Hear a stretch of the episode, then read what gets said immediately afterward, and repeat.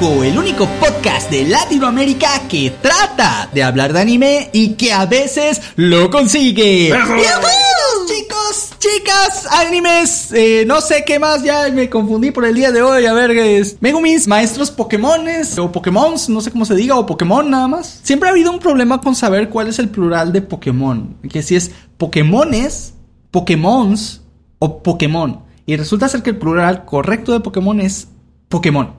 O sea, Pokémon puede ser utilizado como, tanto para singular como para plural. O sea, no, no es mira esos Pokémones, es, es mira esos Pokémon. Entonces es, es, extraño, pero así funciona esa palabra. Pero en, en Latinoamérica tenemos esa, esa, abreviación de decir pokés también. Ah, esos pokés, sí, cierto. Sí, sí, sí. ¿Cómo se encuentran el día de hoy? Todo muy bien, la verdad. Eh, hace un montón de calor aquí en el calabozo de la edición. Pero fuera de eso, todo muy bien. Solo nos estamos derritiendo en nuestras sillas y cada vez somos menos personas. Somos más silla y sudor que persona. Los que son Team Calor, ojalá, ojalá lo estén disfrutando. Ojalá se derritan en su mugre. Yo soy Team Calor y estoy aquí muy a gusto, si soy honesto, porque tengo aire acondicionado. ¿Tú? Entonces, ¿cómo te encuentras el día de hoy? Claro, básicamente vive donde está Edward Cullen. o sea, afuera don, donde está Pánica hace frío y él está cómodo adentro con frío. Y nosotros de hecho, déjame decirte que aquí tienen calefacción. O sea, es decir, es aire acondicionado y calefacción al mismo tiempo. No era necesario presumir, ¿ok? Así es que estamos en esta vida. Uno en el calabozo aquí matándose, editando. Y Panic fresco como una lechuga porque él es la estrella que aparece en cámara. Pero está bien, así a, a, a, se la vi, se la vi. Así es la farándula. Así, así es la farándula. eh, Panic, yo me encuentro bien, yo estoy bien, gracias a Dios. Gracias a mi preciosa boy. Oh, gracias a, a, de que hoy hemos tenido la bendición del sol, de la comida, del ejercicio, de las vitaminas que yo no tuve porque estoy en el calabozo. Pero todo bien. Ay, no me bueno. Igual, igual lo bueno que tienes en el calabozo es que puedes ver videos de Panic Flash antes que nadie. ¡Woo! ¡Qué ofertón! Sí, yo. y si tú te suscribes también. bueno, chicos, yo esta semana quería comentarles que los suscriptores me pusieron a ver eh, varios animes, ¿no? Entre ellos conocí uno que se llama Kami no Miso, que se trata de un chico que se liga a chicas. Podría ser cualquiera. Sí, no, no, no, es que tiene una de las premisas más idiotas que he visto en mi vida, que es que un tipo se interesa, no, más bien, está súper interesado en todos los juegos de citas, pero él no tiene novias ni tiene contactos con ningún, ninguna mujer real, ¿no? Y resulta ser que llega una demonio que le ofrece un contrato sobre conquistar chicas y él acepta, pero él piensa que es un juego, pero al final no. Al final resulta ser que era una demonio que cazaba demonios que se alojan en el corazón de las personas y la única manera de sacarle el corazón, perdón, de sacarle los demonios a las chicas es conquistándolas. Así que es un anime que se trata de cómo un tipo se liga como a mil tipas y hace estrategias y todo, y así como de no, esta tipa es como de este arqueotipo, entonces puedo utilizar este tipo de declaración y luego topármela aquí, si la apoyo en su examen de matemáticas, me va a querer más, ¿no? Y así, es, toda una estrategia pero con cosas de amor. No como un Kaguya Saba Lobby War, porque ahí era de, las, de los dos lados. Aquí es como que si fuera solamente Shirogane intentando conquistar un montón de mujeres, ¿no? Hay una diferencia entre tener un harem y ganarte el harem. Ajá, exacto. Bueno, este, este, tipo sí se lo ganó. O sea, la verdad sí le echa, le echa ganas. Pero bueno, ese es el anime de Kami no Miso. Otro que estuve viendo fue Pony Girl Senpai, que del cual no daré todavía mis, mis opiniones de momento. Y el siguiente anime que vi que me sorprendió bastante es uno que yo nunca pensé. En un tipo de anime que jamás pensé que vería. Los Spokon. ¿Qué es Y eso? menos de fútbol. Ah, ya, deportes, ya. Y terminé viendo uno que se llama Blue Lock. Está bien loco, güey. Todos ahí están bien locos, güey. Pero loco. O sea, ¿te das cuenta? ¿Qué te dicen del fútbol? Es un juego de, en equipo. Es un juego en donde tienes que aprender para mejorar tus capacidades. Aquí no. Aquí es fútbol con putazos, güey. Aquí te dicen desde el primer capítulo. Olvídate de todo esquema del equipo. Aquí si vas a salir adelante es porque tú tienes un ego más grande que el de los demás. Y todas las pruebas son para hacerse miércoles los unos a los otros. Y es como un examen de selección para, para el, ¿cómo, creo que es, ¿cómo se llama esto? La selección japonesa de fútbol, para que ganen el mundial. Y todos son unos, unos hijos de la fregada, todos, todos, todos son unos hijos de la frigada, todos son individualistas, todos les vale hacer miércoles a los demás con tal de, de ser los mejores y, y les se sueltan balonazos, dan de amadrazos en la cara con los pies haciendo falta, o sea, les vale más, o sea, es, es un anime pero intenso de, de, de- Te voy a quitar la pelota mientras te pego en la pelota. Sí, sí, sí, sí, sí, sí, sí, sí. De hecho, sí. Pero está interesante. Fíjate que lo ponen en un esquema muy, muy interesante porque todo el tiempo estás con la presión de quién va a ser eliminado. Como, es que también es como un Big Brother. Están encerrados en unas instalaciones y solamente los que, o sea, eres expulsado si, si pierdes los juegos, ¿no? Entonces van expulsando gente a cada rato para que vayan quedando cada vez menos y menos. Entonces se siente como que es un estilo Big Brother, pero de fútbol. Y con gente súper hija de su madre. Entonces, e- está, está extrañamente interesante. Pero bueno, ya, ya lo seguiré viendo y les diré qué tal me pareció. Ok. Pero, el día de hoy, nos vamos a enfocar un poquito en otro tema. En uno un poquito diferente. Y es que yo quería hacerles una pregunta un poquito, digamos, íntima. Oh, no. Una pregunta Oh, no. que les va a tocar esas fibras sensibles de su ser. Quería que tuviéramos una conversación sobre qué escenas de anime los han marcado así durísimo. Y aquí quiero hacer un par de aclaraciones. Escenas de anime puede ser de cualquier tipo de anime, no importa de qué género sea, y que les haya provocado una emoción muy fuerte, ya sea alegría, risa, tristeza, emoción, llanto, lo que sea, pero que les esas escenas que ustedes digan, no, es que esta escena era tan épica, pero tan épica que simplemente no se puede, me puedo olvidar, o sea, por lo emocionado que me sentí cuando la vi. Entonces, este, esa es la pregunta. Y me gustaría empezar. Tú vas a empezar y vas a hablar de Tengen Toppa Gurren Lagann. Yo estoy seguro que tú vas a hablar de Tengen Toppa Gurren Lagann. Ah, yo sí, güey. Yo sí, yo sí. Eh, prepárense para el monólogo de Tengen Topa en un momento. Me encantaría pero- que la audiencia haga su apuesta de qué anime va a mencionar cada uno. Yo, yo, la Ok, hago, ya tenemos hago. a Claran, ya Sí. tenemos a Claran. Ajá, ajá. Claran por Toppa. de editor, ya tengo a Tengen Topa. Y Void, ¿qué va a decir? Dale. Yo, yo, yo lo sé, yo, yo, yo sé. Haga la apuesta. Pero yo, yo estoy seguro, seguro que va a ser One Piece. Estoy seguro que Ay, ser si One me conoces. Está bien, entonces toma tú la delantera, Void. Dinos. Dale. No acabo, o sea, es que One Piece tiene arcos súper épicos, pero, pero, ¿qué? ¿Vamos a empezar por orden de emociones o...? o- O también vamos a empezar quitando la, la curita de la herida y va, va a haber puro spoiler en este podcast, puro spoiler. Va, va, va, va, yo lo, lo voy a ordenar. Void, dime una escena de anime que te haya hecho, pero reír a carcajadas, que no te puedas olvidar que dijeras, no mames, pasó eso y me reí. Tuve que parar el anime para, para reírme cinco minutos. Efectivamente es de One Piece. Vámonos. Sí, pues, sí, sí, tenía que ser, tenía que ser. Ay, es que hay una escena en la que se están infiltrando en la marina. y Luffy, como personaje de videojuego, se va escondiendo detrás del marino haciendo el signo de paz, así como... "Mm, Aquí no hay nada. aquí no hay nada, acá no estoy, acá tampoco. Y esa, yo me acuerdo que me reí como 10 minutos ininterrumpidos. Él vio un gameplay de Metal Gear Solid y dijo, sí, sí funciona. También con los mil años de muerte de Naruto me estuve riendo como por dos años. ¿Y tú, editor? Mira, el mío obviamente es de Clanat, pero es que, es que Clanat también se salta con unas escenas de, de cómicas muy absurdas. Hay varias, pero yo voy a decir la que más risa me da, no importa cada vez que yo lo vea. En contexto rápido, porque bueno, todo el mundo sabrá que, que lo que con One Piece, pero con Clanat tal vez nadie sepa. Un anime escolar Slice of Life de vida cotidiana. La cosa es de que tenemos al protagonista que es un... se llama Tomoya. Él es un vagabundo, él no tiene nada que hacer en la escuela, él se la pasa saltándose la clase, no haciendo tarea, etcétera. Pero él es un tipo un poquito bromista. Y él tiene un sentido del humor muy, muy curioso. De paso, hay una chamaquita, una niña chiquita que se llama Fuko, que, que ella es muy inocente. Voy a decirlo de forma llana, ella está bien pendejita, ella, ella está pendejita. Y aparte hay dos personajes más que son eh, las gemelas Fujibashi, ¿ok? Son dos gemelas que tienen el, el pelo muy parecido, etc. La cosa es que Fuko tiene una debilidad muy curiosa. Ella, si algo se le hace adorable, ella se va muy al carajo. Ella se pone a ver y, y, y tú le puedes hablar, la puedes zaranguear, la puedes mover y no le va a pasar nada, se va a quedar en su trance. La cosa es, Tomoya está hablando algo muy serio con Fuko y de repente ella se va, se va en una y se queda en su estado super kawaii y no escucha a nadie. Y él dice, yo le voy a enseñar una, un- una lección a esta chamaquita. Y jala una a la gemela y le dice, mira, ponte enfrente de ella. Cuando ella se le pase el espasmo y ella regrese en sí, ella te va a preguntar que dónde estoy yo. Tú le vas a decir que tú eres Tomoya y que te convertiste en mujer. Y cualquier cosa que ella te responda y te pregunte, tú le dices, a veces pasa. Y él va y se enconde. Sí, me acuerdo. La cosa que se despierta, "Ah, ¿y qué pasó? Y, y- y dice la, la, la tipa, eh, no, yo soy Tomoya, lo que pasa es que me convertí en mujer. ¿Qué? ¿Cómo es eso posible? ¿Y, y, y, y, y cuánto, cuánto, cuántas veces te pasa eso? No, tiende a pasar mucho. ¿Qué? Oye, ¿y, qué pasa con, con tu, con tu rabito, con tu cable suelto de hombre que tiene ahí? ¿Se te cae? Sí, a veces pasa. No puedo creer que eso esté pasando. y se choquea y vuelve a entrar en su trance. Y cuando regresa, está Tomoya frente a ella muerto de risa de, ¡Ah! ¿volviste a ser mujer? Y él, en serio, es tan tonta.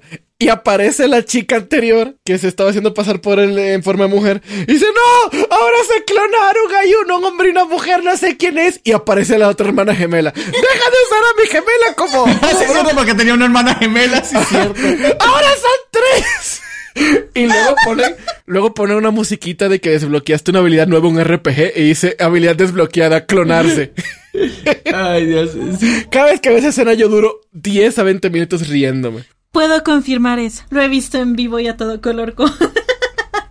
A mí se me va la voz riendo. Sí, es que, ¿sabes qué me gustaba de Clanant? Que el protagonista no era el típico princeso de no voy a hacer esto porque, porque no está bien.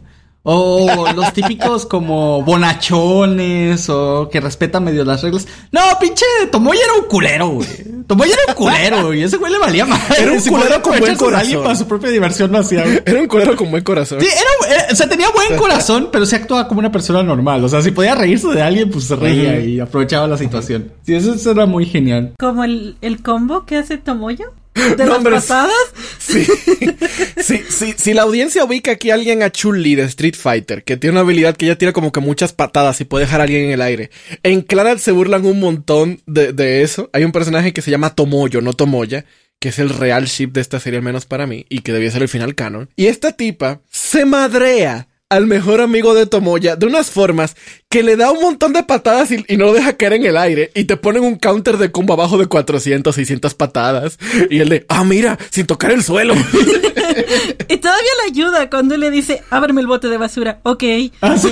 no, hay una escena donde ya le está dando un montón de patadas en el aire y le, y le da una patada y manda a Sunohara, que es eh, un personaje que le gusta mucho a Panic. Le da una patada, lo manda en el aire y Tomoya se queda en el aire como de, ¿qué hago? ¡Paz! Y le mete una patada también y le ponen habilidad desbloqueada, combo en cadena. Y vuelve y le cae a Tomoyo y le sigue dando patadas. ¿Por qué hiciste eso? Eres mi amigo. ¿Por qué me pateaste? Pues no sabía qué hacer.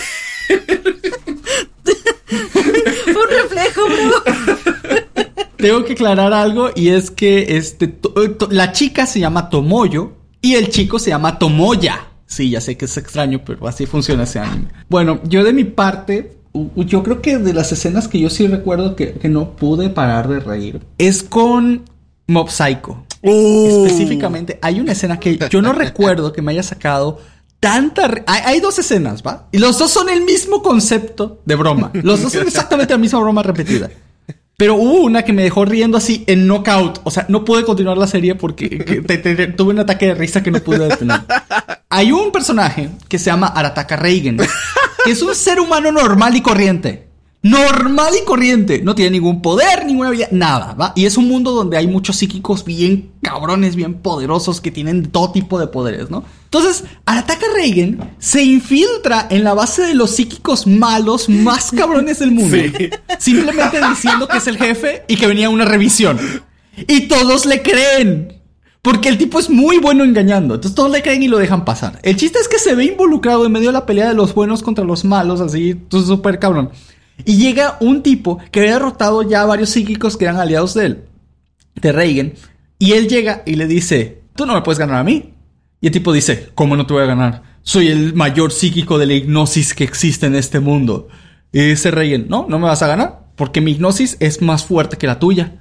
Y dice, ¡ja!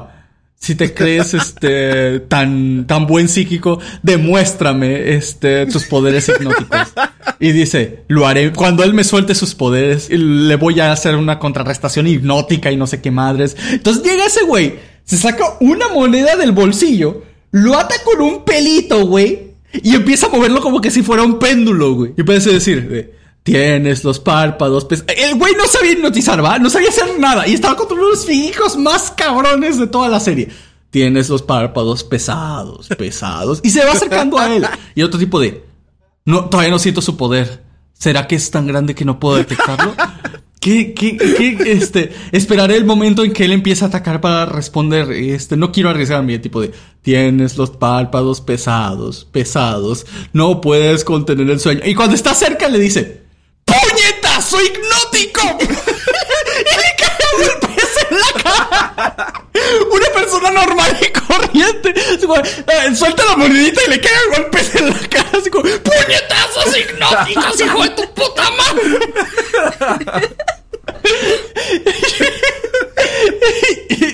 y, el narrador interrumpe la escena y dice, puñetazo hipnótico. No tiene nada de hipnótico. Reagan. Y pues me cagué de risa. ¿Cómo se llama esa película de Leonardo DiCaprio y Tom Hanks? Eh, Catch Me You Can, Atrápame si puedes. Ajá, ajá, que un ajá. tipo que es súper bueno engañando. Ese es Reagan. Sí, Re- Reagan es el fake it until you make it del anime. Porque le ganó. Sí. Es que este... Santo madrazo que le metió. Y lo repiten, esa broma lo repiten con un psíquico todavía más cabrón, mucho más adelante de la serie, en una segunda temporada. Que todo el mundo iba llegando el protagonista. Se iba a enfrentar contra el segundo al mando más cabrón de, le- de- de- de la- de los secuaces enemigos, ¿no? Que ya había destruido a todos los psíquicos que era aliado. Literalmente solo quedaban el protagonista y este güey. Entonces el protagon el, el- el malvado empezó a sentir el poder del prota, ¿no? De Mob. Y empieza a decir, no, este tipo está bien roto, va a ser la batalla más épica del mundo, este, voy a tener que prepararme como tal. Y de repente ves que venía, todo el rato que él estuvo hablando, se iba acercando así Reagan, despacito por detrás, y cuando ya va a empezar los madrazos, llega Reagan diciendo, ¡Golpes de defensa propia! y le pega y desmadra el psíquico otra vez y lo deja ahí tirado y no hay batalla. O sea, la- es que este tipo había tenido un montón de batallas súper serias y súper geniales toda la serie. Y es derrotado porque Reagan se escondió detrás de él y cuando se distrajo porque venía el prota le cayó a golpes y pues ya no hubo batalla final. y ya, ganaron. Y, y fue muy gracioso porque el narrador también interrumpe y dice... Eh, puñetazos de defensa propia. No se pueden considerar en defensa propia. Entonces está el otro tipo ahí tirado y ya ganaron. Y es como de... eh, eh, es tan anticlimático. Y quiero aclarar que esta serie es de One, el mismo creador de One Punch Eso Man. explica Entonces, pues, muchas maneja ese tipo de humor. Sí, maneja ese tipo de humor de terminar las cosas fáciles y de manera anticlimática para que dé risa. Y me encanta, me encanta, me fascina. Hay algo que yo le tengo que respetar mucho a Juan. No, no sé si lo que yo voy a decir sea técnicamente cierto, te me corregirán. Pero a mí me gusta cómo Juan puede tener dos estilos de dibujo. Se parecen un poquito en la forma de los personajes, pero el trazo es muy diferente de Mob Psycho a One Punch Man. Ah, espera, espera. One Punch Man no lo dibuja One. Él solo está de Ah, la historia, eh, pero no lo dibuja. Eso es lo que yo quería saber, eso es lo que yo quería saber. Pero el dibujo de, de Mob Psycho sí es de One. Sí. Eh, Mob Psycho sí es dibujo Ah, original de One. me encanta. Sí, sí es de él. De hecho, Como me encanta. de hecho, empezó el dibujo de Mob Psycho y tú ves que dibuja mal. O sea, en realidad el de One dibujaba mal. O sea, dibuja con trazos muy gruesos, este, no dibuja casi fondos. Los personajes son súper planos y hiper caricaturizados. O sea, como una tira cómica vieja de manga de, de los años 40, güey. Así dibuja One porque pues es malito, pero Sí. fue mejorando mucho, mucho, mucho. Ya los últimos capítulos de Mod Psycho ya están muy bien dibujados. O sea, no voy a decir extremadamente bien, pero pues practicó durante toda la serie. Entonces, pues le funcionó. Y el que hace One Punch Man se llama Murata. Y ese tipo dibuja como los dioses. O sea, de verdad, ese, ese, el dibujo de One Punch Man en cuanto a anatomía, escenas, fondos, todo es, es demasiado hermoso. Si tienen la oportunidad de ver el manga de One Punch Man, yo creo que literalmente es una obra de arte. O sea, en- o sea solo puedes cortar paneles y parecen pinturas hermosas, de verdad. O sea, está muy bien dibujado One Punch Man. Da la misma sensación de cuando tú veías el manga de Naruto y te hacían un especial de dos páginas gigantes de Konoha y tú decías, ¡Wow! Puedo ver el vecino que le está robando el tinaco al vecino de enfrente en, en la parte de atrás de Konoha. Sí, más o menos así. Ya sabemos de algunas escenas que nos dieron risa. Pero ahora yo quiero hacer otra pregunta. Una escena que te haya sentido, que te haya hecho sentir emoción, pero emoción así que tú dices, está demasiado bueno. O sea, así como de quiero ver qué va a pasar, está demasiado, demasiado interesante esto. Y quiero ver qué, qué, qué, qué va a pasar, si se lo Ok, que te dejó en suspenso. Te dejó en suspenso, básicamente. No tanto el suspenso, que te dio... O que te dejó Que picado. te dejó emoción dentro. O sea, eh, esa, esa, te voy a explicar un... un- Es que tú dices una emoción que te dejó emoción y estoy muy Ah, confundido. Ok, ok, ok. Aquí te va. Es el tipo de emoción que sientes cuando va a iniciar una pelea extremadamente interesante, cuando te eleva mucho el ánimo, el de ver un combate, un hype, o sea, que te dio un hype enorme. Por Hype. ejemplo, Ok. aquí te va. Hype, aquí te va. Una mía, una mía, porque tengo dos, pero déjame te digo una primero. Es una que ya habíamos platicado en el podcast pasado, que es cuando L le tiende la trampa en el televisor a Light en Death Note. Cuando después de. cuando después de que Light dice, no, este tipo es súper inteligente, dice y lo mata. Y luego se muere y dice, ah, ese que mataste era un ex convicto. En realidad, yo soy el verdadero él, el detective, y acabo de descubrir que necesitas el nombre y el rostro para matar. Acabo de descubrir que este, vives en Japón. Acabo de descubrir que tienes un horario un estudiante. Tengo. Y, y le dice todo. Y nada más ves a Light ahí tieso de que literalmente por cometer un solo error, el otro tipo ya sabía casi todo de él. Todo, o sea, literalmente le, sabía hasta hasta el color de los calzones por un solo error.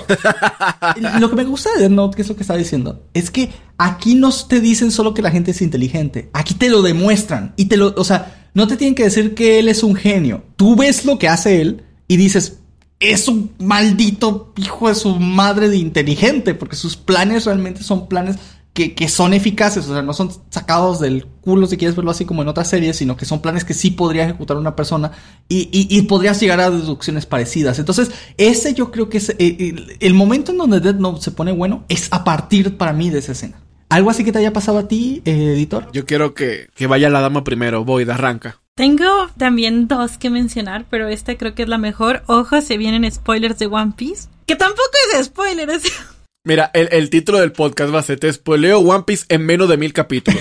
Les voy a poner un poco de contexto. Una de las nakamas de Luffy se llama Nico Robin.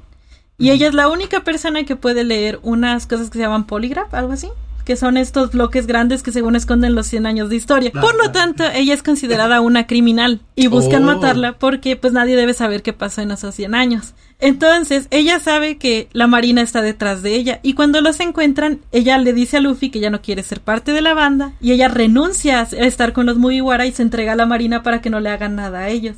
Y cuando la tienen atrapada, hay una parte en la que ellos llegan y hagan de cuenta que está ella en un como balconcito de un lado y enfrente hay como que otra torre y en esa torre está Luffy. Ok. Y entonces eh, eh, Nico Robin ahí le está diciendo también de ¿por qué viniste? Te dije que ya no quería estar con ustedes. Y Luffy le dice como de yo sé que estás mintiendo porque hemos vivido tanto juntos y yo sé que tú realmente deseas vivir. Y luego, ay Dios, se me puso la piel chinita otra vez. Perdón. Y luego Luffy le dice, sé que lo haces para protegernos, nosotros nos encargaremos de, de, lo que se venga, pero solo dime que quieres vivir. Y en uno de los mejores gritos que se ha aventado, la sello de Nico Robin le grita que ella realmente quiere vivir. Wow. Y Luffy le dice como de, ok, Usopp, dispárale a la bandera de la marina, les estamos declarando la guerra. ¡Oh, qué huevos! Y le declaran la guerra a la marina. y, y, en ese momento pues se viene el to be continued y pues yo lo compraba por discos y ya no tenía más discos y entré en una y tú, ya no sé qué hacer. Ay, pero no, estuvo súper bueno. Yo, yo realmente todavía lo digo y se me, se me, se me enchina la pielecita. Creo que es uno de mis momentos favoritos. Hasta a mí, y, y, yo, y yo no he llegado a ese punto. No, si pueden buscar la escena, de verdad, es uno de los mejores trabajos que he visto de, de Seiyus. O sea, sí estuvo como que bien padre. Y Luffy se decide enfrentarse a la marina solo para rescatar a Nico Robin. Wow, ese sí es un rey de piratas. ¡Ay, ya sé! ¿Tu editor, alguna que quieras mencionar? Mira, eh, lo que pasa es que ya tú mencionaste Death Note, pero es que uno de mis géneros favoritos, perdón, del entretenimiento en general es el suspenso. Y mucha gente va a ponerse a, querer venir con sus definiciones, pero la terminología real de lo que es suspenso no tiene que ver con terror, no tiene que ver con susto ni con violencia. Simplemente es algo donde la trama te da más preguntas que respuestas y te trata de resolver todas las respuestas cerca del clímax de la historia para sentir ese momento de ¡Oh, ya entendí! ¿Ok? Por ejemplo, Death Note es uno de, es suspenso, pero se le, se le, se le, se le ponen en la categoría de psicológico porque es un suspenso de juego de inteligencia. Code Geass puede entrar fácilmente ahí también porque tiene mucho suspenso de cuáles van a ser los planes, cómo va a resultar, etcétera, etcétera. Mientras más grande sea el plot twist, más suspenso va a dejar a la audiencia. Entonces, para mí, uno de los momentos en el anime donde la revelación de una trama me dejó más choqueado que cualquier otro fue cuando Light recupera su memoria en Death Note. Dios mío, maldita sea. Porque yo, yo ni sé por dónde empezar, pero es cuando... cuando está en el helicóptero, ¿no? Es Cuando- Cuando está en el helicóptero y toca la Death Sí, Note y sí, recupera sí, todos los, recu- justamente. los recuerdos y empieza otra vez su plan que hasta había dejado una notita debajo de su reloj y había hecho todo. el- Sí, que, que mató a alguien con la sangre. Es que hay algo. A todo este momento han pasado como unos 6, 12 capítulos donde Light dejó la autoridad de la Death Note y perdió los recuerdos. Y él se vuelve un chamaquito de secundaria enamorado hasta la madre de L. Y, y, y él, como decía, vas a atra- a atrapar a Kira juntos. Pero ¿qué pasa? L todavía no ha visto una Death Note en su vida. Él no sabe lo que está pasando. Hasta el momento donde está Light, súper inocente, y L como de, wow, vamos a agarrar una Death Note, atrapamos a un Kira en una escena de acción súper épica. Y, lo y al primero que le dan la Death Note, como si nada, es al, ah, no, sí, Light, agarra la Death Note. Y él la agarra y te ponen una toma de L, girándose viendo a Light. Y él lo está viendo como lo más normal. Pero ¿qué pasa? Light tiene la Death Note con una cara de, de que, de shock. La dirección de la toma está súper genial porque hay súper silencio. Y hacen como unos saltos de cámara a la cara de, de Light. Y empieza a gritar horrible. Pero la, él, él, él le crees como, ah, sí, los Shinigami son muy feos cuando agarras una Death Note. Eso es sorpresivo. Pero no era por eso que estaba gritando. Estaba gritando porque le estaban llegando todos los recuerdos otra vez a su mente de todo lo que le había pasado. Inmediatamente le da la Death Note a L, él ve el Shinigami y se queda viendo el resto de, de lo que está en el helicóptero, cada cosa que hace Light, porque Light se empieza a comportar diferente y la cara, el semblante, vuelve a ser el psicópata que nosotros conocíamos de, de Kira. Y él revela todo el plan y toda esa secuencia me le está contando, no, que yo hice esto y esto y esto y le pasé la Note a, a- Misa. Y luego que yo agarré la Note de Remy, se la de... y- mientras está explicando eso estaba como de, Dios mío. La, la única cosa que yo puedo comparar para las personas que han visto las películas del juego del miedo o Soul, que me ha hecho sentir igual, es al final de la primera película, donde se revela que el asesino que los había atrapado a todos estuvo en el baño al lado de ellos todo el tiempo. ¡Ya sé! Él se paró y él dijo, ay, ustedes buscándome para matarme, y yo aquí al lado de ustedes echándome una siestecita. Y yo soy tan pro que yo, yo lo manipulé a todito y ninguno se dieron cuenta.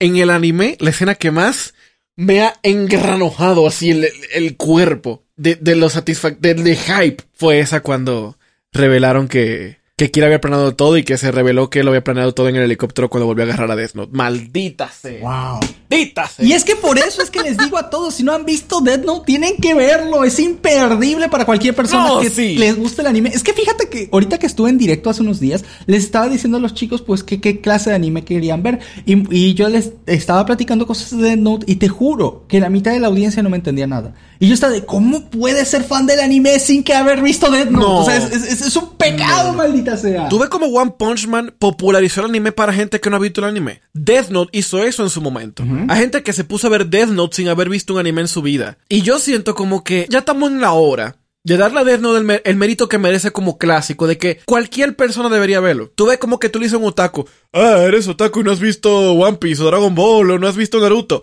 Mira, aunque tú no seas otaku, tú tienes que ver Death Note. Es que es una muy buena historia. Es- una muy, muy, muy buena historia. De hecho, si quieren un anime para empezar dentro de este mundillo que quieran recomendarle a un amigo o familiar, yo diría que completamente este es un, Sí. un excelente punto de partida. Porque no necesitas saber. eh, eh, yo, yo le estaba comentando a los chicos que este anime que les estaba platicando al inicio de la trama, el de Kami no Miso, el del juego de las citas, tiene muchas burlas a clichés de juegos de citas. O por ejemplo, Konosuba, que en realidad, a pesar de que es una buena historia, hace mucho, mucha burla a clichés dentro del mundo del Isekai. Pero, por ejemplo, una persona externa. Es muy de nicho. Ajá, exacto. Una persona externa, una persona que no ha visto anime, que vea Konosuba, por ejemplo, se va a quedar de, ah, ¿y por qué estas personas tienen como habilidades como que si fueran de videojuegos y ya suben de nivel y, y eso que tiene que nivel? Porque nunca se explica. O sea, en realidad dentro de Konosuba nunca se explican estas cosas porque dan por hecho que tú ya sabes cómo funcionan los mundos de Isekai. Entonces, por eso no te lo explican así como muy bien. Lo mismo que pasa con el anime del slime y con algunos otros. O como Overlord. La cosa con Death Note es que tú no necesitas ningún contexto ni de Japón, ni del anime en general, ni de juegos, nada japonés. O sea, el único contexto que necesitas saber es que el planeta Tierra y cómo funcionan las cosas de, de policías más normales y estándares Death mundo. Note es muy bueno explicando sus propias reglas. Exacto. Y Death Note siempre que necesites algo, te lo van a explicar. Y no te lo van a explicar de manera sosa. Te van a poner como una subtrama donde está pasando algo y, y precisamente te van revelando las reglas o te van o las reglas que ya te dijeron las van a poner en práctica. Entonces es algo que es muy bueno para cualquier persona que va a empezar un anime o que no, no haya visto anime en su vida. Y aunque no vaya a ver anime en el futuro, este es una obra que definitivamente tienen que ver porque está muy buena y ya, o sea, tiene una historia. Fuera una película Sí. o fuera películas y te juro que serían un hitazo en todo el mundo. Lástima, lástima que las únicas adaptaciones live action que hay de este lado del charco son pésimas. Porque le cambiaron a los personajes y le cambiaron todo. Solo se llaman igual, pero eh, son completamente distintos en personalidad. Y Willem Dafoe es Ryuk y eso, por eso vale la pena ver la película. Willem Dafoe hace muy buen Ryuk. Bueno, eso sí. Bueno, chicos, la última que quería darles era la una que me pasó a mí, que obviamente, pues aquí vamos a empezar a hablar de Tengen Toppaguren Lagan. Ah, el personaje principal llamado Simon había perdido a su, digamos, a su hermano mayor, ¿va? O sea, aunque no eran biológicamente. Yo me imagino que vamos ya dentro de las escenas que nos hicieron llorar. No, no necesariamente. O sea, sí, pero no. Este está todavía con las escenas de emoción fuerte, de hype. Ah, ok, estamos en hype, ok, sí, él perdió a su hermano mayor eh, por- y te lo muestran durante la trama, porque se muere básicamente a la mitad de la serie. Es un spoiler grande, perdón. Y es un personaje muy importante. Es un personaje muy importante para toda la trama, ¿vale? De hecho, todos pensábamos que él era el protagonista, el hermano, no él. O sea, imagínate que todo, todo has visto un solo protagonista y luego cambia el protagonista, pero resulta que el otro siempre había sido el protagonista. Y resulta ser que Simón queda el, el prota verdadero, digamos así, queda en una depresión Simón, horrible ¡Simón!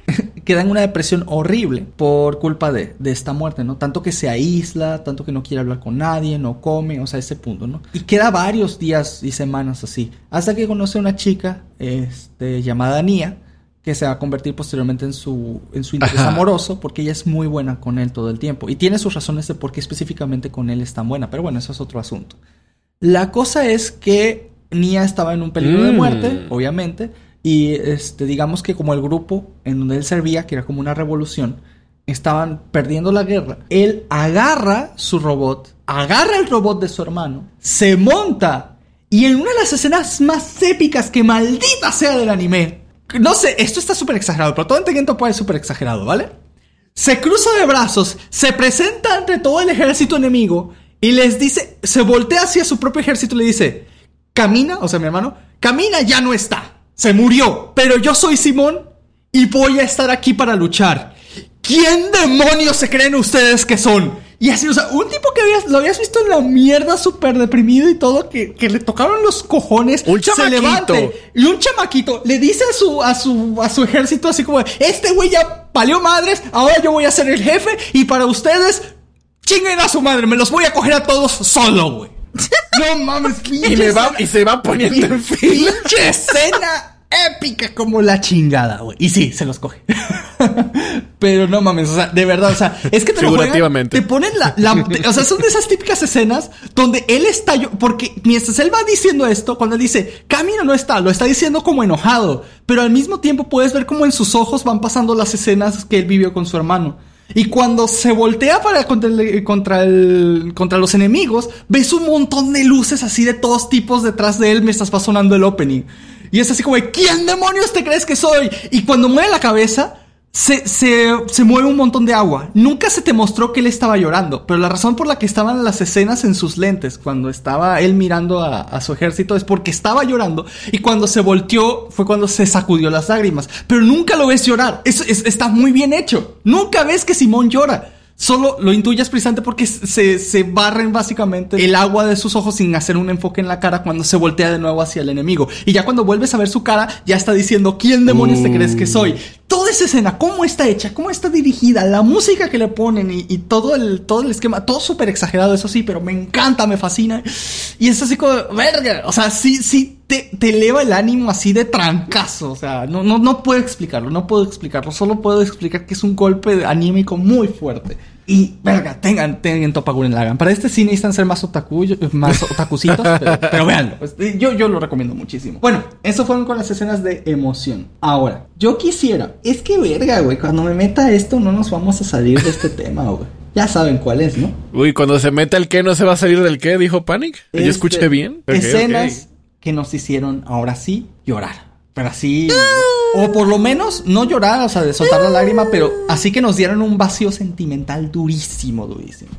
Y yo le voy a dar la palabra, yo creo, a la persona que más sabe de esto, así que, editor. Deja que Void empiece. No, deja que empiece Editor. Yo dije la, yo dije la primera la vez pasada. Editor es el que ve Clanat. O sea, Ajá, sí. Yo te voy a decir una de, de ahí mismo de Clanan, ¿va? Dime, dime que la de Fuku. Es que, güey, sí, güey. Hay dos, hay dos. Está bien, hay dos, güey. Una de ellas Es que para los que ven Bonnie Girl Senpai, ven que en el primer arco de, de, de la esta Senpai de la conejita, el primer arco se trata de que todo el mundo se olvida de la protagonista, ¿vale? Y ya nadie puede verla. Y luego el protagonista tiene que recordarla haciendo un montón de cosas y luego cae en cuenta de que ella existe y tiene que volver por ella porque hasta él la había olvidado, ¿va?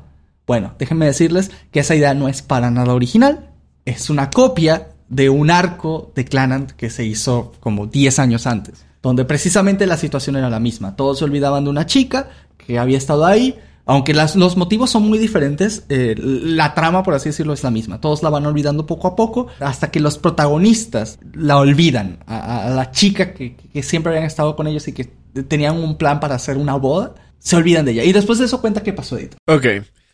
Ellos, por azares del destino, terminan recordando a, esta chica. Y ellos se quedan, ¿cómo pudimos olvidarte?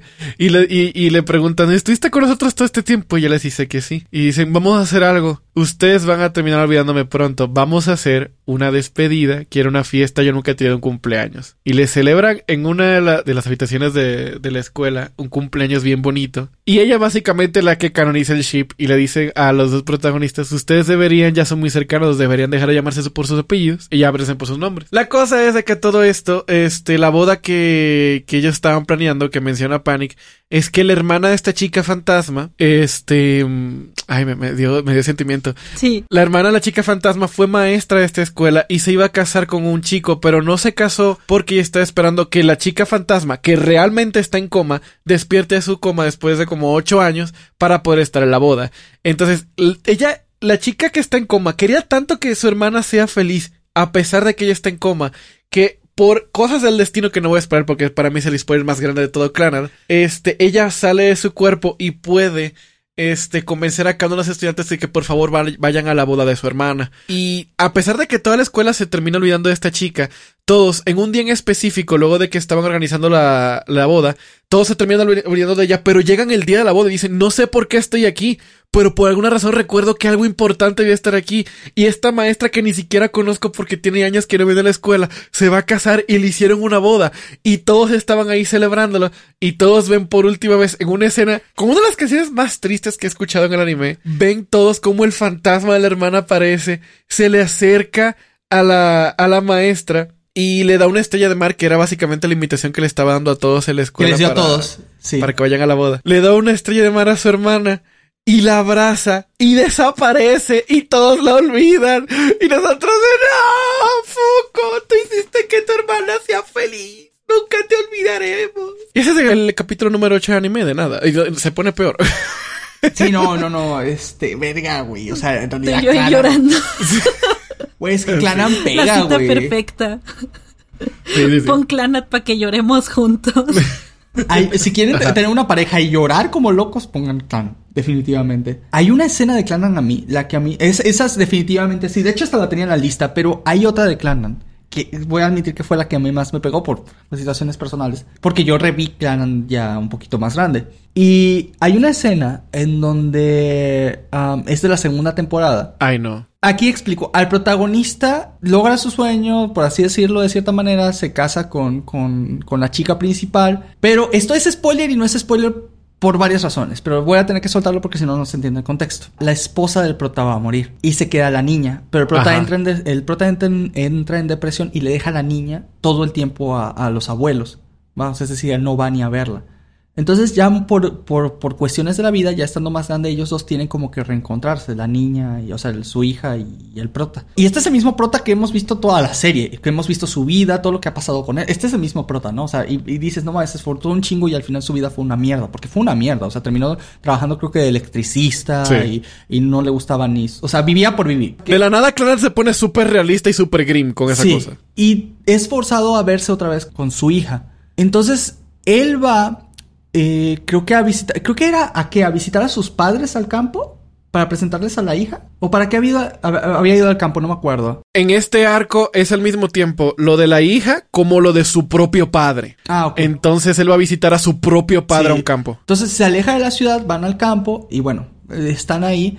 Hacen que la niña se divierta, él resuelve sus problemas personales, pero como que queda más en paz consigo mismo. Y cuando, güey, verga, me está llegando el sentimiento. Cuando están regresando. Sí, sí, sí, sí. Cuando están regresando a la ciudad, güey. Cuando están regresando a la ciudad. Con él ya más calmado, él dice, bueno, yo nunca le he hablado a la niña de su mamá. Entonces, este, él le dice, él, él trata como de soltar el tema porque nunca lo había sacado. Entonces empieza a decirle así como de, ah, tu mamá era una persona genial, ella hacía esto y hacía aquello, y este, y, y no sé qué, y no sé qué más. Y mientras va hablando, güey, va llorando. Y ya, hasta que se le rompe la voz Ay, y ya no. no. puede seguir hablando, güey. Esa, esa pinche escena me rompió así como no tienes una pinche idea, güey. De hecho, sí me pegó así, pero verga, güey, que me... Güey, estoy chillando ahorita, güey. Se me soltó la lagrimita de verdad, güey. Por dos. Verga, güey. Void no tiene, no, no está escuchando lo que estoy diciendo Panic ahorita porque quiere evitar spoilers, pero Panic y yo ahorita estamos. ¡ah! Verga, güey. Ah, madre santa. O sea, pero sí, o sea, es que sabes que la pasó mal, que por fin está libre, que por fin puede hablar con su hija de eso y, y, y simplemente lo deja hacer. O sea, se saca un peso que tenía encima horrible, pero pues al mismo tiempo ves cómo no había superado eso. Y, y lo intenta hacer de esa manera junto con su hija y, y verga, güey. O sea, sí, sí te pega durísimo. Bueno, ya. Porque si no, ay, me, me, me, me, me reviento aquí. Voy, ¿tú qué tienes? Adivinarán que viene de no, no es cierto. Para variarle un poco, creo que la escena que más me ha hecho así como berrear, berrear de llorar y que no me animaría a volver a ver, ni siquiera, no, no llego a ser tan masoquista, es Full Metal Alchemist, cuando están enterrando a Miles Hughes. Sí, güey. Y su hija está llorando. sí, Yo lloré sí, un montón sí, cuando sí. dice, ¿por qué están enterrando a mi papá? No va a poder ir a trabajar. Y yo, Ay, no. no. Sí, güey. Yo era Roy Mustang en ese momento como, ah, está empezando a llover. Sí. De hecho, me da mucho sentimiento y no, no, siempre me, me esquipo esa escena. Creo que ese, ese es como que mi top del dolor y una de Kyokai no Kanata. Creo que nadie ubica ese anime. No, no lo Es una chica con lentes que se supone que matan demonios y ella tiene como sangre control. La cosa es que el chico que le gusta estaba poseído por un demonio que se llamaba Kyokai no Kanata, de ahí viene el, el nombre del anime. Y ella termina en una dimensión que está creada por ese demonio. Entonces cuando matan a ese, de- ella decide matar a ese demonio para que él pueda vivir una vida en paz, pero ella también se termina muriendo. Entonces ella sabe que se va a Oh. morir y va con él y le dice como de, ¿puedo pedirte un favor? Y le dice, ¿qué? Y le dice, ¿puedes hacerme pat pat en la cabeza? Y yo, ¡no! y le dice como, ¿puedes decirme que hice un buen trabajo? Y yo, Tú vas a hacer que yo llore aquí también con. ¿No es, no, es el- ¿No es una chica de pelo rosa con lentes? sí, sí, sí, es ¿Cor- ese de pelo corto? No Kanata. Ah, ya. Y entonces hay una parte en la que ella pues está, la dimensión se está desapareciendo y está desapareciendo con la dimensión. Y ella, él se da cuenta de lo que está pasando y, y le dice, ay, en una de las frases que más me gusta de anime, le dice como de, ¿por qué hiciste eso? Y le dice, porque si hubieras, eh, si hubiera sido de otra forma tú no tendrías futuro. Y él le responde, ya deberías entender que yo no quiero un futuro si no es contigo. Y le agarra la mano y ella se deshace. Y yo como... pero sí, ese, ese sería como Ay, que Dios. mi top 1 y 2 y el 3 sería pues de One Piece, pero no voy a spoileártelo a ti. Tú, tú siempre me has dicho que lo que más te ha dolido, spoiler de One Piece, es la muerte de Ace. Ah, ah. Tú siempre me dices que por No, más que tú sepas Es lo que que no te viene, quiero tú puedes- spoilear lo otro. Ah, Con lo ah. otro berreo todavía más. ¿Hay algo más que te duele más que la muerte de Ace? Sí. Ah, ok. De hecho, te, creo que eso sí te lo Ah, spoileé, eso sí lo puedo decir. Hay una parte en la que matan a un personaje, Ajá. Pero una de las habilidades es el papá de una niñita chiquita. No te quiero, no quiero decir muchos nombres para no spoilearte. Y no necesitan mucho contexto si no están viendo One Piece. Es el papá de una niña chiquita y lo fusilan enfrente de todos. Y Luffy se enoja porque todos están riendo y dice es que na- nadie debería de reírse de la muerte de alguien. Ah, sí. Y le dicen a Luffy, es que no se están riendo, es que aquí hay un usuario de una fruta que los está obligando a reírse, todos están llorando. Sí. Y yo, ¡ah! Y la niña la ves que se está riendo, pero está llorando al mismo tiempo, pero no puede llorar porque está bajo los efectos de un usuario de una fruta. Qué feo. Hay güey. niveles de crueldad. No, yo creo que, que- yo creo que el Joker tiene más honor que el tipo que hizo que todo el mundo se riera mientras alguien se moría. Sí, sí. Wow. Esa parte a mí me duele mucho porque pues sí ves que la niña le está sufriendo y, y es que es feo porque ves que lo último que ve el hombre, que era el gobernador de esa isla, es que todos están riendo de que él se va a morir y él no sabe el contexto de por qué se están burlando de él. Qué horrible. Qué feo. Verga, güey. One Piece tiene, tiene sus momentos. Yo voy a decir la mía. Yo nada más tengo una. Es igual de Clanat. Para que ustedes vean, dos de las, de las escenas que me han hecho llorar Panic están en Clanat y la mía también. Pero yo no, no voy a explicar mucho. Solamente voy a decir que es el final de Clanat. El final final de, de todo el clan, o sea, el de la segunda temporada, ya el final. Sí. El final, y lo voy a poner así, cuando pasa el milagro. Cuando pasa el milagro. Nada más con eso lo voy a decir. Ay, sí, güey.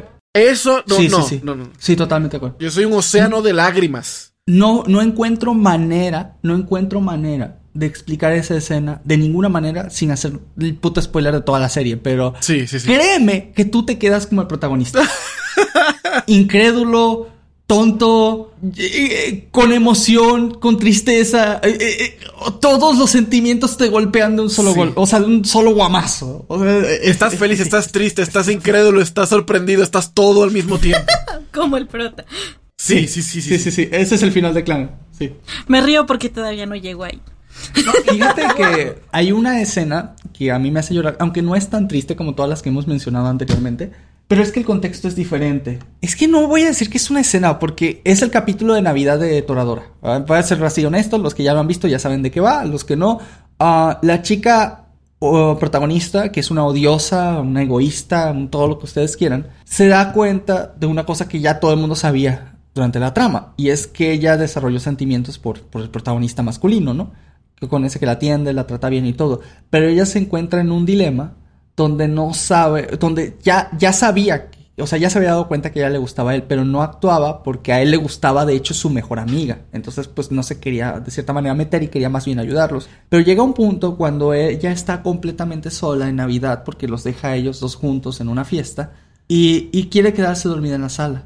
Pero llega el güey, pero ella no sabe que es él porque está vestido como de un osito con traje de Santa Claus y se ponen a bailar juntos eh, durante la noche y a hacer cosas tontitas hasta que ella le quita la máscara y le dice, oye, tú no deberías estar aquí, tú deberías estar con esta tipa, ¿no? Y luego le dice, bueno, pero es que no te quería dejar sola en Navidad. Y ella dice, no te preocupes, voy a estar bien, tú ve. Entonces el güey dice, ¿segura que vas a estar bien? Sí, sí, vete, vete, vete, vete, con, vete con ella, ¿no? O sea, todo, todo está bien, tú tranquila, yo mañana amanezco normal, todo, todo bien, me siento un poquito mal ahorita y todo, ¿no? Entonces el güey se va y se va para ver a la otra tipa, porque ese día se le iba a declarar. Pero entonces la tipa se queda sola ahí y cuando se sienta, ves que tiene un chingo, o sea, ella está sonriendo porque lo dejó, pero está llorando a, la- a mares. Se toca la cara y dice, ¿por qué estoy llorando? Y dice, ah, porque soy una pendeja. Y es, es la primera vez en toda la serie que dices, al fin se dio cuenta. y, y ya empieza como a repasar. Pero lloras con ella. de vista lo que- y desde su punto de vista empieza a, re- a- a como a como a repasar lo que lo que ella siente y lo que ha sido básicamente el resto de la serie. Hasta que dice de pero lo mejor es que sea así. Lo mejor es que él se quede con ella, que era... Y así, güey. Es como que si sus piernas respondieran solas y dice, no me quiero quedar sola, no quiero estar así, no quiero que todo esto termine así, pa, y se echa a correr en medio de la nieve, descalza, llorando a, a madres y mientras solo está gritando el nombre de ese güey. Y no sé por qué, o sea, no, no es tan, tan triste, pero a mí sí, sí, sí me dio mucha cosita, güey. Y luego, pues ves que la otra amiga que le gustaba a este güey, la fue también a ver, porque este es drama de novela casi casi, la fue a ver porque obviamente se había quedado sola. Entonces la fue a ver y en la medio pues la ve corriendo en la nieve gritando el nombre de este güey. Y la otra tipa dice, bueno pues ya valió madres, a ella le gusta ese güey. Entonces ya este, con este güey no, no- mejor no voy a hacer nada, ¿no? Y se hace todo un lío a partir de ahí, ¿no? Pero el verla llorar en la nieve gritando el nombre de este güey casi por, por, por reacción, o sea, porque ella conscientemente sabe que no debe hacerlo, pero le gana el sentimiento y el impulso del momento y lo hace de todas maneras. O sea, ver cómo es esa explosión de emociones que te maneja la escena, a, a mí sí me, a mí sí me pegó duro. Y, y, y también hay otra escenita, aunque esta no es triste, al final de Toradora, donde eh, la pareja principal se besa y me encanta porque es todo un misticismo para llegar al primer beso, o sea, es decir, se tuvieron que fugar de su casa, se quedaron solos, tuvo el tipo tuvo que conocer a sus abuelos con el cual su madre nunca había querido tener contacto, ah, pasan un montón de cosas, ¿va? Pero la cosa es que por fin quedan solos en una habitación y dicen que están casados cuando no, no están. Y entonces tienen su primer beso. Pero hacen toda una cosa como que si se estuvieran casando y las sábanas fueran el vestido de novia. Lo hacen bien bonito y se besan finalmente. Y cuando se separan, ella nomás le dice otro. Y se vuelven a besar. Y empieza, y así poco a poco, otro, otro, otro. Se me hizo tan tierna esa escena, güey, como no tienes una pinche idea. Como así Por como cierto, son hermanos, se ¿eh? y, y, y- No, no, no, no, no, no, esto no, no, no, eso de esto no es de güey. No No, no, no. Este, no, no son hermanos ni tienen nada que ver con sangre. Este, pues la, la cosa es que se me hizo muy tierno, ¿no? Como, como interrumpía los besos y quería otro y otro y otro y así se iban acercando así, pero de manera tierna, no sexosa, súper bonita. Eh, ese sentimiento de ternura es uno que no puedo olvidar incluso hasta el día de hoy. Pero bueno. ¿Ibas a decir otro tú, editor? Eh, al rato, creo que Void ay, tiene algo que decir. Que como Teen Minorin, pues como que no apoyó mucho a Panic, pero... a mí sí me dolió cómo tuvo que rechazar a Ryuji. A mí me caía mejor Minorin que, Tora- que Taiga. No, sí, eso es normal, eso es normal, pero pues el, el- el sentimiento, el momento es más por, por lo que pasaba que por el personaje. O... También cuando le dice, creo que es mejor no ver ovnis, también me pegó mucho. Fue como, Minorin, no, Ah, pelea". sí, güey. Es que era su forma como de decir que estaba buscando el amor. Y cuando le dice ya no quiero ver ovnis al prota de su manera de decirle pues que te está bateando, ¿no? O sea que ya no voy a andar contigo ni voy a hacer nada. Porque no, porque sí se veía que también le gustaba Ryuji, de hecho. Mira, a mí me encanta Toradora, pero yo no siento que sea un anime bueno. De hecho, le tengo todo un video en el canal de Panic Flash, pásense por ahí, en donde explico por qué yo creo que Toradora no es tan malo. Porque todo el mundo le tira hate. O sea, todo el mundo que veas que, que de youtubers o de cosas de Toradora van a tirarle hate durísimo a Toradora. Yo no creo que sea un mal anime. Yo creo que es un anime normal. O sea, no creo que sea mal. O sea, la verdad, para nada creo que sea malo. Es uno de los animes de todos los tiempos. Ajá, está pasable, está, está entretenido. Yo creo que sí puede. pues, por ejemplo, yo lo vi con mi esposa y nos divertimos bastante. Eh, yo soy pues bastante fan de Toradora, tengo aquí mi figurita de Taiga y toda la cosa. Pero aún así, aún yo siendo fanático, sé que no es un buen producto. Y yo sé que no, no a todo el mundo le va a gustar. ¿Vale? Y si alguien lo detesta, pues tiene sentido, pero tampoco es la mayor basura de la humanidad. O sea, en realidad es una trama predecible. Hay peores animes. Sí, hay, hay muchísimos peores animes. De hecho, la lista, yo creo que si pusiéramos a todos los animes del mundo en una sola lista, Toradora quedaría en el medio tirándole más a los un poquito buenos que a los malos, la verdad. ¿Por qué? Porque aunque la trama sea predecible y todo, la comedia puede que sí pegue. Este, la trama es plana, pero, pero es entretenida. Es decir, si quieres saber qué va a pasar después y qué, qué tonterías van a hacer para este plan o para este otro, o cómo van a ir para allá, o cómo se van a regresar, o cómo les fue en este viaje. O sea, sí, sí te mantiene ahí, ¿vale? Sí te mantiene ahí. No súper interesado. Y ya hasta que empieza por el capítulo 19, que ahora sí voy a decir que ahí se pone medio bueno. Hasta ahí, pero pues aguantarte los otros 19 capítulos tal vez no sea tan gustoso, ¿no? Pero son necesarios para que entiendas por qué ese capítulo es tan importante. Ajá. Entonces, ah, pues eso, simplemente eso. Si tienen ganas de ver un anime de romance este, y no tienen prejuicios y solo quieren pasársela relax sin estar buscando la obra maestra, les recomiendo Toradora. Y si les desesperan las tramas predecibles, mejor no la vean. Aunque yo digo que aunque sea predecible, lo gracioso es cómo llegan a la meta. Como por ejemplo decir Avatar, la leyenda de Aang. Sabes que va a terminar enfrentándose al Señor del Fuego desde el capítulo 1. O sea, el, cap- eh, el capítulo 1 te dice ya cómo va a ser el final. Muy buen anime Avatar, por cierto. ¿eh? Este, bueno, no es un anime, ¿vale? No es un anime, pero lo que me refiero es series predecibles, ¿no? Te están diciendo que va a tener que aprender los cuatro elementos para enfrentarse al Señor del Fuego al final. Y es exactamente desde el capítulo 1 lo que pasa al final, ¿no? Pero lo interesante es ver cómo llegan hasta ahí. Entonces lo mismo pasa un poquito en Toradora, ¿no? Lo interesante es ver cómo llegan a ese resultado que tú ya predijiste casi desde el inicio, ¿no? Eso es lo que realmente hace que se disfrute la serie. Pero bueno, ¿ibas a decir otro editor? Eh, yo iba a decir algo de Toradora, pero de lo poco que sé de Toradora es de que... Voy a hacer un preámbulo bien rápido. Ser actor de voz es algo complicado. No es tan fácil como la gente cree. El que haya agarrado su celular o un micrófono y haya intentado hacer un fandub, un doblaje fan de algún anime, y luego se escucha y dice, yo no doy para esto, yo mejor me pongo a estudiar, ha, ha entendido lo difícil que es. Requiere, re- requiere esfuerzo, talento, disciplina y mucha cumbia. Pero la voz más desgarradora que yo he escuchado de un personaje femenino llorando, ni siquiera tan clara, tan toradora. Cuando él termina con esta, la- con la que tiene el síndrome del octavo grado hasta allá arriba. Minorin. Eh, eh, sí, la, la que es como comedia emo, eh, ese es No, Minori. espera. No, eso fue Otro. Loreimo, güey. Eso es Oreimo. Es Oreimo. Ajá, eso no es entoradora. La que rompe su libretita, ¿no? Ajá, ajá. Ah, ok, perdón, ok. Si quieres reiniciarla de cero para, para edición. No, porque me corrijan yo que sé de anime, yo no sé de eso, yo lo que sé de editar y de tener hambre. Eh, no, también es de Oreimo la escena. Dios mío, ¿cómo, cu- ¿cuál es el nombre de el apodo que le ponen allá en el anime? No Kuroneko. es- Kuroneko, ajá, exacto. Cuando rompen con Kuroneko, maldita sea, el grito que ella tira. Yo conocí esa escena fue porque Panic la mencionó. Pero cuando yo vi la escena, yo dije, no, Dios mío. La, la actriz de voz estaba pasando por algo en su vida real en ese momento o es increíble actriz. Es increíble actriz, seguramente. Dios mío. Porque el monólogo que ella se avienta desde antes, tratando de, de parecer súper fuerte, ¿no? De, de, sí, estamos terminando y jajajaja, y pose de Dio y que la, la fregada. Y luego, y luego se echa a llorar. Dios mío. Maldita sea, qué escena.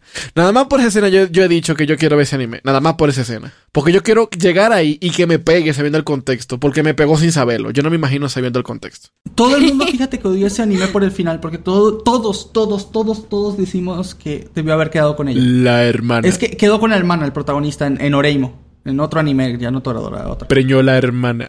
Y, y, y, y, no, el problema no es que sea su hermana. O sea, el incesto puede parecerte o no puede parecerte, eso ya está razón de cada quien y cada quien lo toma como quiera, ¿no? Aquí no estamos para juzgar, pero para lo que sí estamos es para decir de cosas malas, y es que la hermana era una... se, comportaba, se comportaba mal con él, se comportaba mal con él, lo trataba de la fregada, trataba de la fregada a sus amigas, esto, o sea, era una mala persona, punto final, era una mala persona. Y el protagonista se queda con ella como interés romántico, cosa que no tiene ningún sentido, porque la que siempre, digamos que hubo una chica que siempre lo ayudó, que siempre estuvo bien con él, que él también desarrolló sentimientos hacia ella, que es esta que decimos, y tuvieron una relación de pareja y todo, y al final la termina dejando por la hermana. Entonces, no la, no la deja, para ser justos, es todo un desmadre porque ella también lo, lo había dejado a él originalmente para que él, porque ella se dio cuenta de que al güey le gustaba la hermana. Entonces trató pues como de separarse para, pero no en mal plan, sino como para dejarlos a ellos juntos. Pero pues al final se arrepiente porque ella sí quiere al, al prota, ¿no? Entonces de ahí, viene un poquito el contexto de la escena que está narrando editor. Pero bueno, um, fíjate que estaba viendo que ahorita durante este año, si no me equivoco, o no, no, no, fue hace como un año, hace como un año, empezaron las novelas ligeras del autor corrigiendo el final de Oreimo. Y efectivamente, Corrigiendo. en este final, se está quedando con Kuroneko. ¡Yes! De hecho, creo que se llama así, la ruta de Kuroneko. Eso, eso, está bien. De hecho, tengo que verlo, pero está, solo, solo están las novelas ligeras. Y yo estoy esperando a que lo adapten por lo menos a manga. Si no, pues ya me leo la, las novelas. Pero ojalá, o sea, es un final que sí creo que se merece esa serie. Maldita sea. La, lo es que la serie no está mala. La serie es entretenida, la serie es interesante. Pero es que el final lo arruina todo. Y de ahí viene una pregunta muy importante. ¿Puede un final malo de una serie hacer que nosotros cataloguemos como toda la serie de mala? Eso es una pregunta muy interesante. Pero no nos da tiempo de responderla hoy. Cliffhanger. Uh, cliffhanger. Ahí este le va a dejar el hype, la emoción que decía Panic de no solamente de cuándo ni cómo vamos a responder esa pregunta, sino de es cierta o es falsa. Así es. Este, este será un, un tema de analizar Juego de Tronos, cómo terminó, este, Death Note mismo, este, y muchos otros animes o historias que nosotros sabemos que terminaron muy mal, pero que tal vez en el interior todo lo demás realmente no era tan malo o hasta era súper genial. Pero bueno, eso ya será un tema para la siguiente sesión. Así que, chicos, ¿hablamos hoy de anime o no hablamos de anime? Hoy sí lo logramos y de paso también nos, no, no, nos recordamos eh, traumas que no queríamos. Sí, sí, sí, gracias. Me regreso la semana. Te quiero mucho, Panic. Un gusto. chicos, pásense por nuestro. Pásense por nuestro Discord, que no tengo ni idea de dónde va a estar el link. En el canal de YouTube de Panic Flash, ahí pueden encontrar el link de Discord, que está ahí piñado en, en, el, en el main del canal. Y hay una sección que se llama Anime en Pánico. Ahí pueden sugerir unos temas para los siguientes podcasts o pueden dejarnos cuál es su historia de una escena de anime que más les haya pegado. Y bueno, ya lo discutiremos tal vez en un video o en un directo. Pero por ahora, este podcast ha acabado. Así que, chicos, chicas, hasta la próxima. Chao. Chao, chao. Pásenla bien. Vean Clan. Vean One Piece. Vean Tengen Toppa Gurren Lagann. Hey.